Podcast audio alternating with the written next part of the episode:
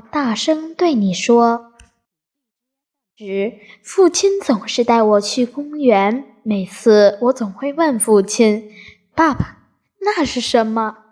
爸爸总会很详细的回答我的问题，会露出会心的微笑。那时我还是个幼稚的小孩儿，但是我知道的东西却十分多，什么鸟的种类、车的种类，我一一都知道。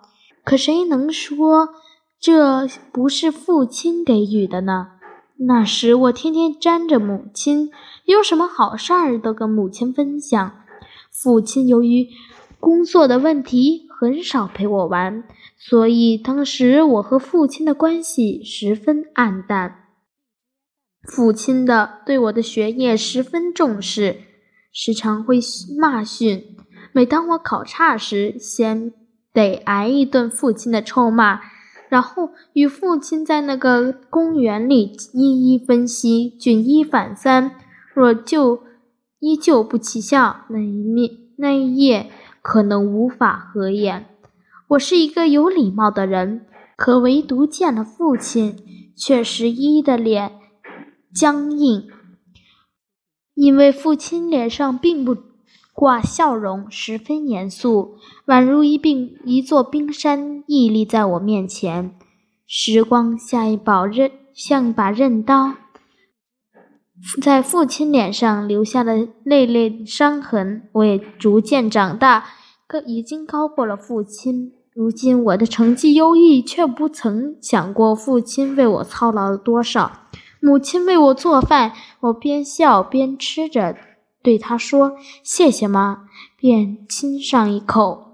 父亲从小为我的努力工作，又让我有了今日的幸福，我却不曾开口，哪怕只是一个眼神，一个微笑。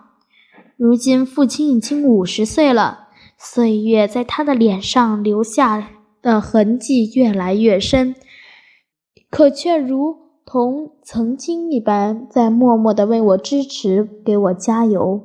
我长大了，渐渐感到父亲的好，可每当我开口时，又欲言而止。我不善于表达，和我父亲一样，我和父亲之间有一种不明的隔阂。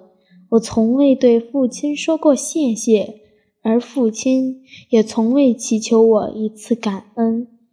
在一次回家的路上，我又经过了那个花园，回忆起父亲的点点滴滴，父亲对我的鼓励、批评、关心、付出。想到这儿，我冲进了花园，来到了湖边，含着泪，大声地喊：“父亲，我爱你！”此刻，我流泪了。